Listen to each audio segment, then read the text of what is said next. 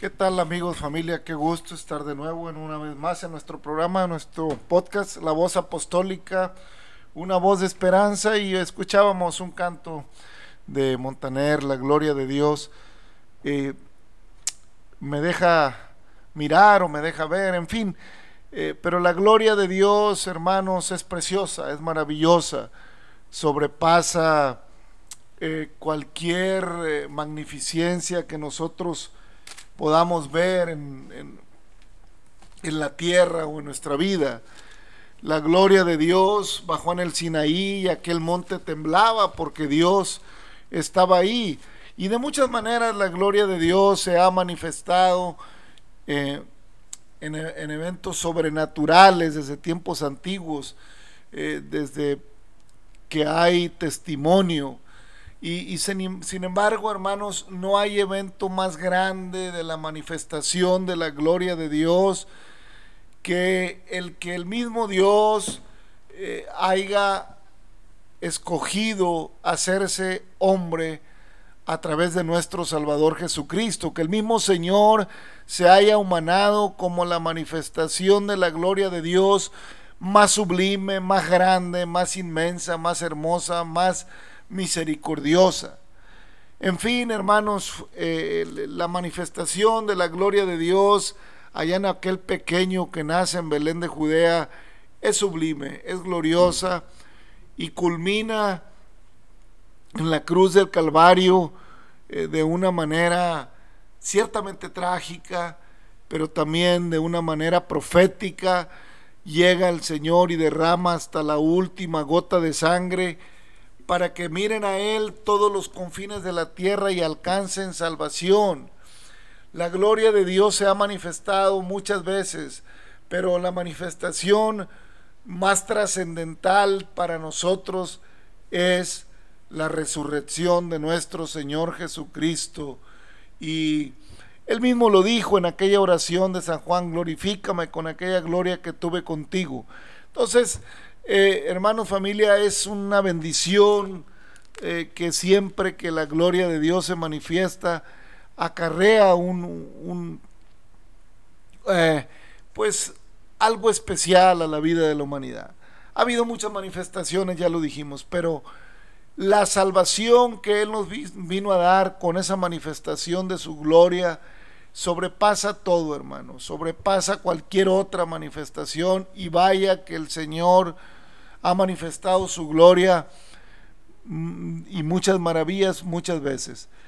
Pero su gloria preciosa naciendo en Belén de Judea y, creciendo con un perfil de carpintero, eh, humilde, sencillo, y después entrar a Jerusalén triunfante en un pollino, hijo de asna, y posteriormente pues ir hasta la muerte y muerte de cruz y resucitar al tercer día para cumplir todo aquello que estaba profetizado por el profeta Isaías en cuanto al Mesías, en cuanto al enviado.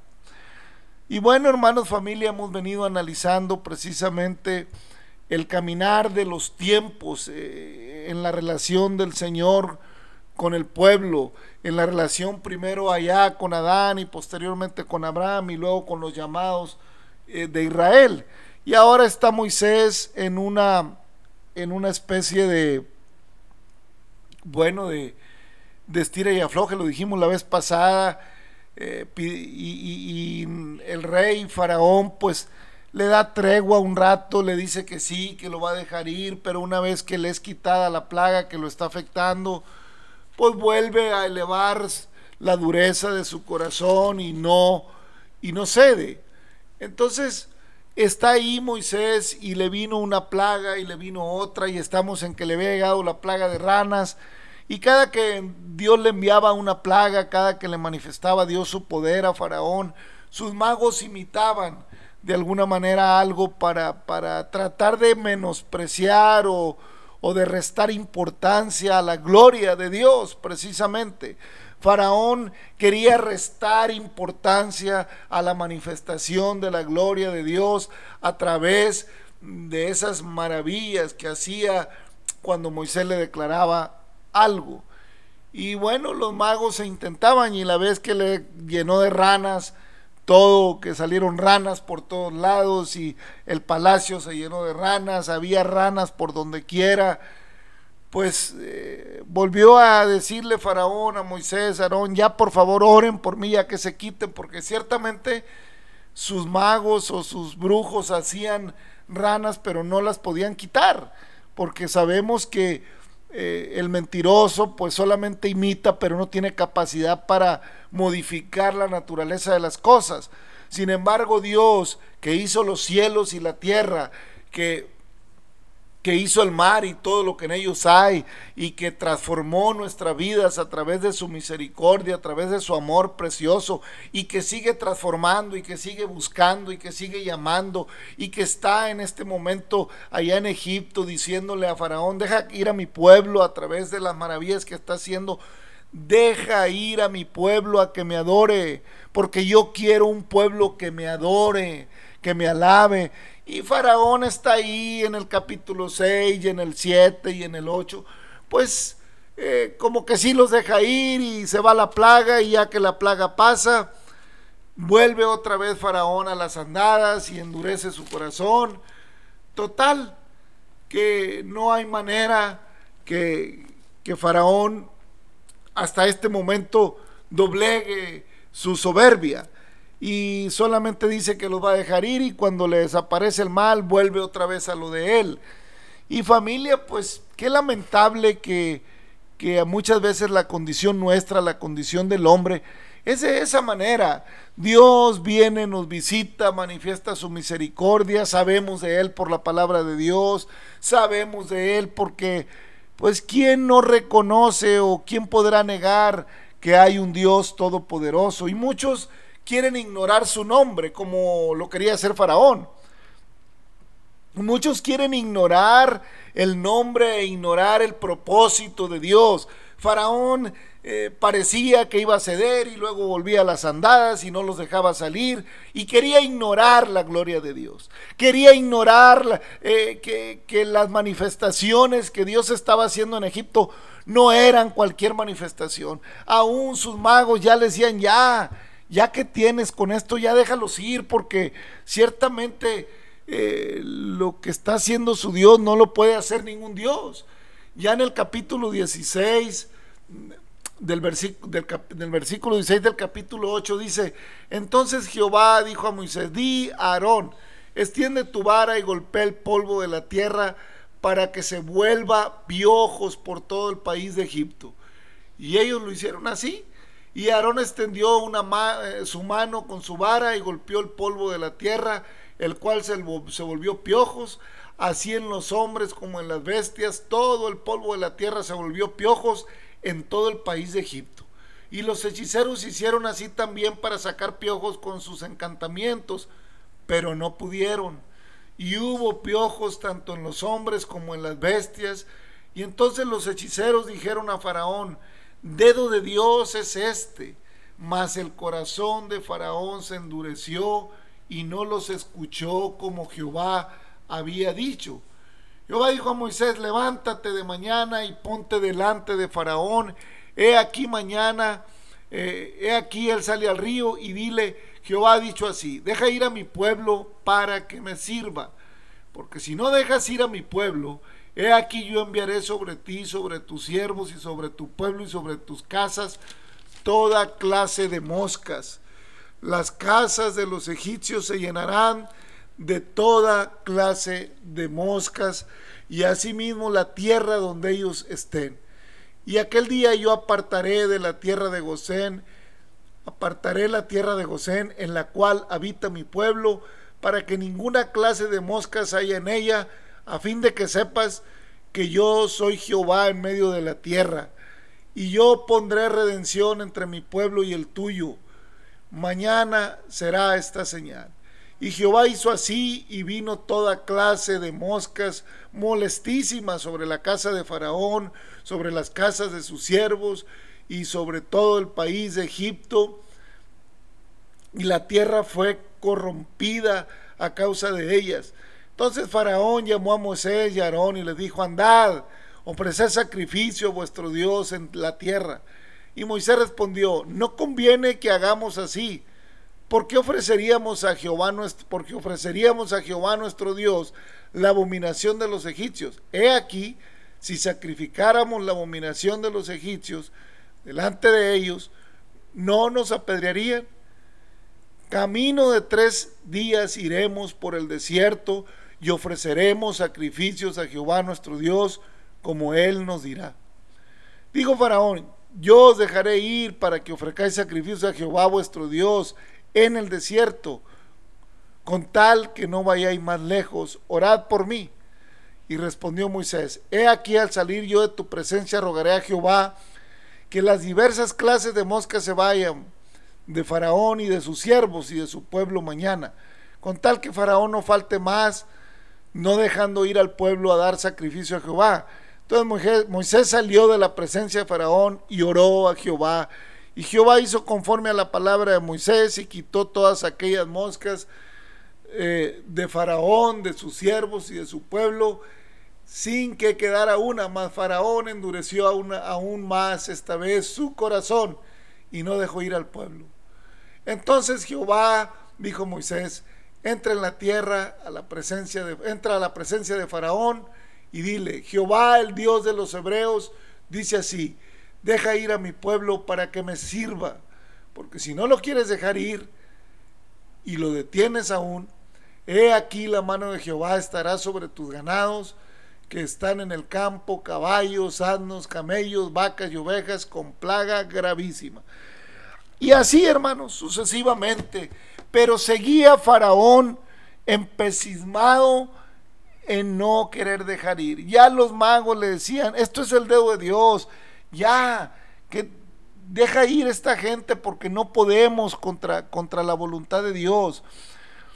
Al final del día, los sabios de Egipto, los magos, los hechiceros, sabían reconocer que contra la verdad de Dios, contra el dedo de Dios, contra el poder de Jehová de los ejércitos, contra la manifestación de la gloria de Dios, no había nada que hacer más que someterse más que entender, más que darse cuenta que estaban mal con sus eh, cargas sobre los hijos de Israel, que estaban mal en su actitud contra un pueblo que había sido de bendición por tantos años para Egipto. Sin embargo, Faraón seguía montado en su macho, seguía testarudamente no dejando ir al pueblo. Y cada que venía una plaga, el pueblo de Israel era libre de ella. Todo sucedía en Egipto, en, la, en los ganados, en la gente, pero en la tierra de Gosén, donde estaba el pueblo de Israel y sus ganados, era liberada, no pasaba nada. Dios acampaba a su ángel alrededor de ellos y los defendía, y todas esas plagas eran dirigidas a Egipto y, a sus ganados y a todo lo que ellos eran porque realmente ellos tenían muchos dioses, muchas fiestas paganas, eh, muchas adoraciones falsas y una perversidad entre su pueblo. Y entonces Egipto miraba la mano de Dios.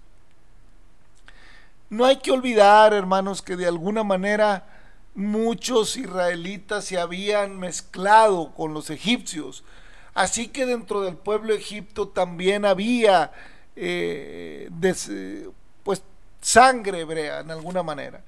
Pero, pero había el pueblo de Israel que moraba en Gosén y ellos eh, eran protegidos. De tal manera, hermanos, que Dios eh, intervenía y sigue interviniendo por todo aquel, por toda aquella persona que sale del dominio de Faraón, que sale del, mundo y de su concupiscencia.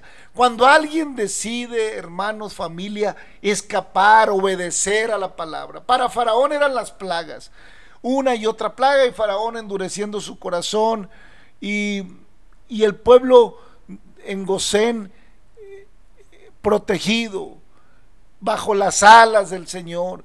Eh, eh, eh, Jehová los pastoreaba, Jehová es mi pastor, nada me faltará, en lugares de delicados pastos me hará descansar.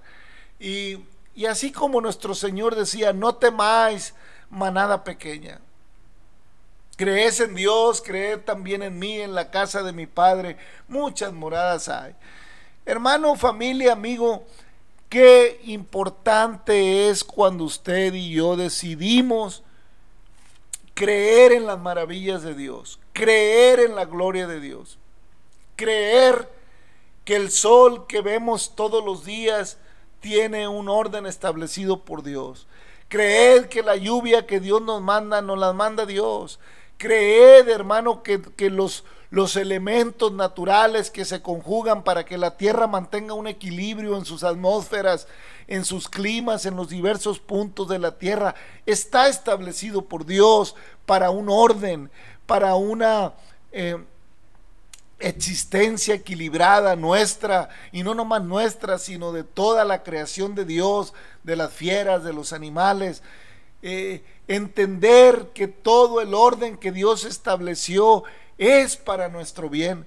Sin embargo, familia, amigos, a través de la historia y de los años hemos venido deteriorando nuestro hábitat, deteriorando nuestro entorno eh, en aras de, riquezas, en aras de posesiones, en aras de eh, un comercio desmedido de, de, productos que a veces no necesitamos. Nos hemos creado necesidades y que van generando en, en el hábitat nuestro un deterioro. Sin embargo, familia, con todo y todo, todas las cosas se mantendrán en su lugar hasta el día en que se manifieste el día glorioso del Señor, hasta el día en que el tiempo de los gentiles se cumplan de acuerdo a la profecía, o sea, el tiempo nuestro, el tiempo de todo aquel que no es judío, el tiempo de todo aquel que no está ligado a, las promesas directas para el pueblo judío. Eh, sin embargo, tenemos promesas indirectas, hermanos, para todos aquellos capaces de creer en el llamado de Dios a través de nuestro Salvador Jesucristo. Así como Dios está haciendo un llamado en Éxodo a Faraón para dejar salir a, Israel. Y, Faraón le dice, bueno, ¿y por qué no adoras aquí en la tierra? ¿Por qué no haces aquí todo? eso? ¿Cómo, ¿Cómo piensas, le dice Moisés a Faraón, que haremos esto aquí? Eso es abominación. El mismo pueblo de Egipto no nos abominará. No, sino que lo haremos como Dios quiere, como Dios dice, como Dios manda. Lo haremos, tendremos que salir y además no sabemos qué vamos a ofrecer. Necesitamos llevar todo lo que tenemos porque no sabemos qué vamos a ofrecer a nuestro Dios hasta que estemos ahí. Y hermano, amigo, eso es real. Tú no sabes qué vas a ofrecer a Dios hasta que realmente estés en una relación genuina con Él. Tú no sabes cómo vas a, darle la gloria y darle la honra a Dios por lo que Él ha hecho en tu vida. Hasta que tú salgas de Egipto, hasta que tú salgas de, del entorno del pecado y vayas al desierto, ya lo dijimos en el episodio anterior, y vayas al desierto a un encuentro en medio, en medio de un lugar ajeno al pecado como lo es el desierto, un lugar limpio, ciertamente con otros peligros, pero un lugar limpio, un lugar donde Dios va a tratar contigo, donde tú te vas a ver desnudo ante la presencia de Dios, donde Dios va a limpiar tu corazón y tú vas a entender qué le vas a dar en adoración. ¿Qué le daré? Dice el canto, ¿qué le daré? Todas las cosas son suyas, mi vida también. Solo mi ser y mi corazón puedo ofrecer. Y Dios acepta un corazón contrito y humillado. La le dice que Él no desprecia un, un corazón decidido a adorarle, contrito, resuelto, eh, un corazón que se convence que es pecado, que se convence que está en pecado, que se convence que necesita una vida distinta, que se convence que es necesario el perdón, que, que se convence que la, propuesta de Cristo, la propuesta de Dios, así como era una buena propuesta para, para, para Faraón, si Faraón hubiera convertido su corazón al Dios de Israel, se hubiera evitado muchos problemas. Y si ciertamente Dios ya le había dicho a Moisés que Faraón no los dejaría ir, alguien pudiera pensar, es que ya Dios sabía que Faraón, claro que sabía. Como sabe bien eh, si tú te vas a arrepentir o no te vas a arrepentir. Pero siempre Dios nos dará la oportunidad de arrepentirnos. Siempre. Faraón pudo haber cambiado las cosas si se hubiera arrepentido, pero ciertamente no lo hizo. Amigo, cambia el, el curso de tu historia hoy. Familia, cambia el curso de tu vida este día. No esperes que lo que está escrito en la Biblia se cumpla para maldición, sino que en ti se cumpla lo que está escrito en la Biblia para bendición. Ciertamente la palabra de Dios, dijo el Señor, ni una tilde ni una coma pasará que no se cumpla. Toda esta palabra se cumplirá conforme fue dada. Nada de lo que está escrito quedará sin cumplimiento. Todas las cosas, hermano, familia, se cumplirán, porque el cielo y la tierra pasarán, dice el Señor, pero mi palabra no pasará, sino que se cumplirá todo lo que está escrito. Amados, esta es la segunda carta, dice Pedro, que escribo cuando escribe su segunda carta. Y en ambas despierto con exhortación vuestro limpio entendimiento para que tengáis memoria de las palabras que antes han sido dichas dichas por los santos profetas del mandamiento del Señor y Salvador, dado por vuestros apóstoles, sabiendo primero esto, que en los postreros días vendrán burladores, andando según sus propias concupiscencias, y diciendo, ¿dónde está la promesa de su advenimiento? Porque desde el día que los padres durmieron, todas las cosas permanecen así como desde el principio de la creación.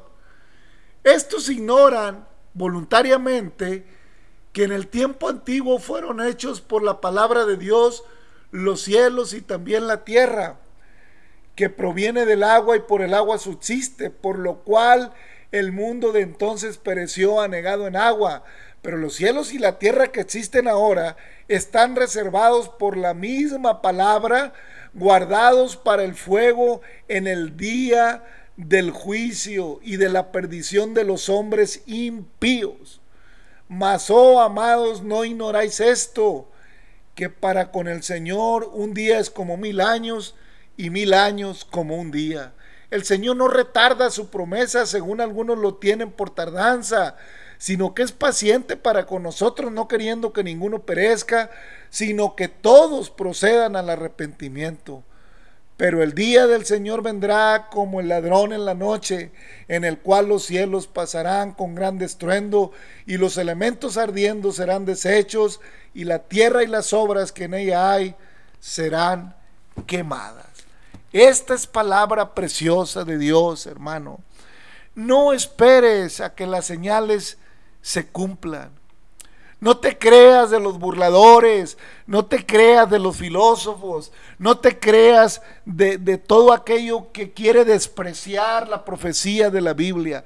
No te creas de aquellos que quieren despreciar como despreció Faraón en su momento esa palabra preciosa, esas señales hermosas de poder que le mostró el Señor. No entendió cuando la vara de Aarón se comió las culebras de sus magos. No entendió cuando salieron las ranas. No entendió cuando llegó el granizo no entendió con las moscas, no entendió con la muerte de los animales, no entendió con la sarna, no entendió y no entendió. Yo no sé cuántas cosas han pasado en tu vida, ni sé, a lo mejor no ha pasado mucho porque tienes 15, 16, 17, 18, veintitantos, treinta y tantos.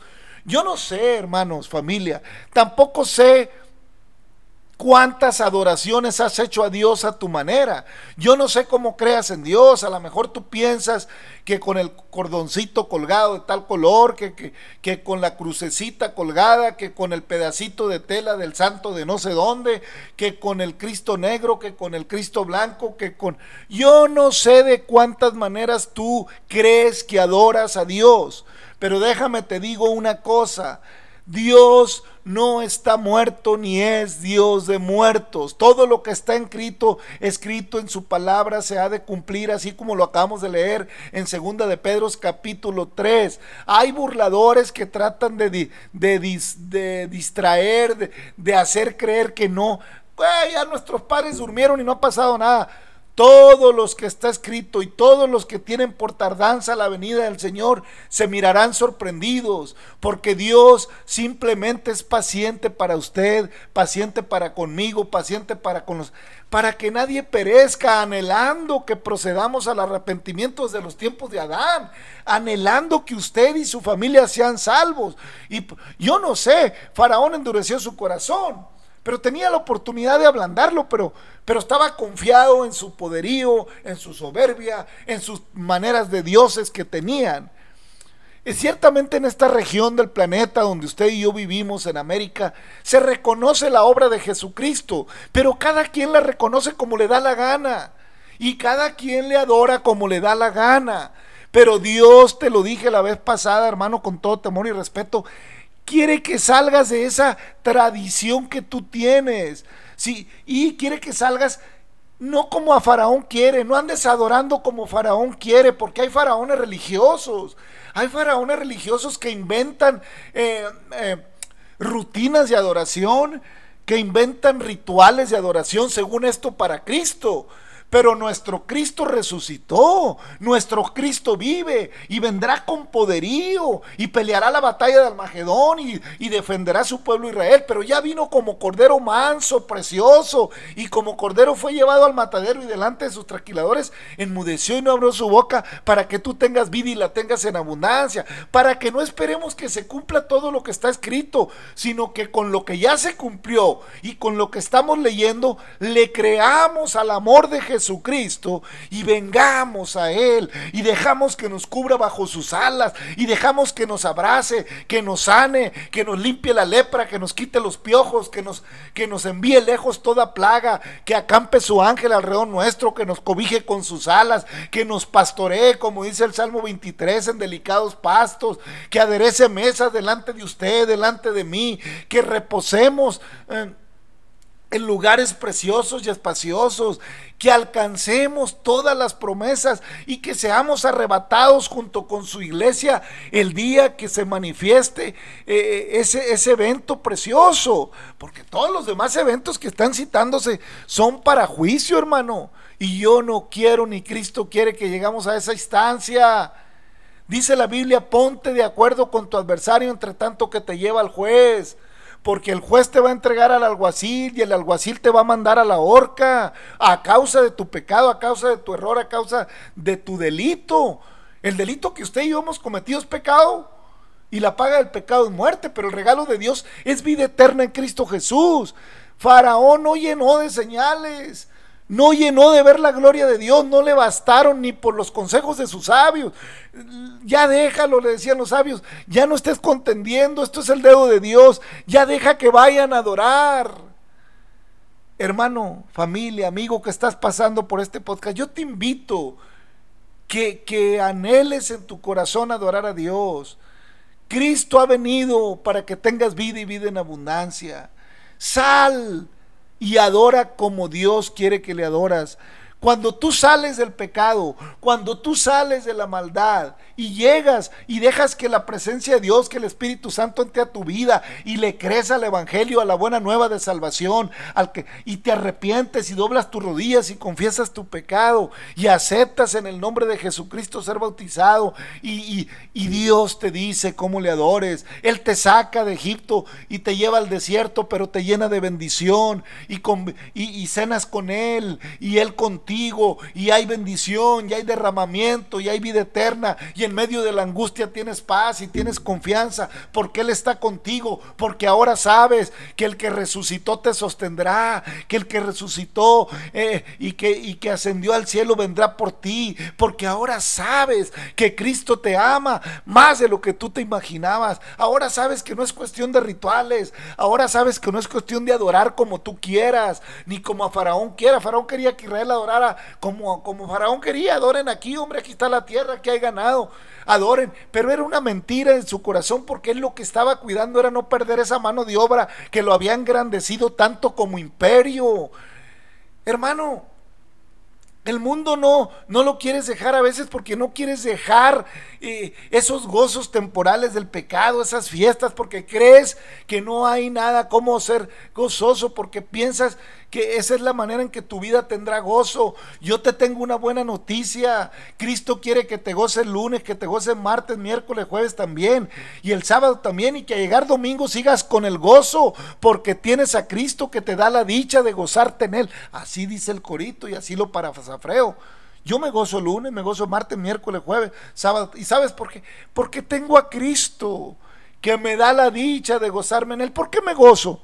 Porque estaba muerto en mis delitos y pecados. Él llegó, me levantó, me compró con su sangre, no valía nada yo, pero Él pagó el precio para que nadie ande reclamando y diciendo, ah, pues cómo no, por esto y por aquello, porque, ah, pues sí, como antes era esto, ahora anda de muy santo, gloria a Dios. Dios quiere que todos nos, que, que seamos santos, santo quiere decir estar apartado, quiere decir que nos apartemos del mal, que nos apartemos de Egipto y adoremos a Dios en el lugar de adoración, en su entrad por sus puertas con acción de gracias, por sus atrios con alabanza y decir, bendito el que viene en el nombre del Señor, alabado y glorificado sea aquel que me amó y me amó con amor eterno. Hermano, no resistas, no adores como a ti te parezca, no esperes más señales, no esperes ver más la gloria. Faraón vio mucho la gloria de Dios y no entendió. Ya en el próximo episodio cerraremos el capítulo de las plagas y en la culminación de un corazón soberbio. Sin embargo, también miraremos el arrepentimiento del pueblo y el gozo de salir a adorar a Dios como Dios quiere que le adoremos. Gracias Padre Eterno por cada persona que escucha este podcast. Gracias por cada eh, hermano, amigo, familia que escucha, bendice a tu pueblo, bendice a tu iglesia, bendice a cada persona, derrama bendición, reprende esta pandemia, Señor, libra, libra a los que creen, libra, ah, haz misericordia con la humanidad, dale a la oportunidad a, la humanidad que ya vea retirarse esta pandemia y pueda eh, consensuar en su corazón. Permite que muchos dejen la soberbia y salgan y te adoren y te den la gloria, la honra y la alabanza y miren a ti, Padre eterno, y te adoremos como tú quieres ser adorado. Haz en mí lo que es agradable delante de ti. Haz en cada uno de nosotros lo que te agrada, Señor, en el nombre de Jesucristo. Bendice tu pueblo, bendice a cada persona, cada hermano, cada amigo, cada simpatizante de tu palabra en el nombre de Jesucristo. Hermano, familia, gracias. Sigamos adelante. Cristo tiene más que darnos que nosotros que pedirle. Dios le bendiga. Hasta la próxima.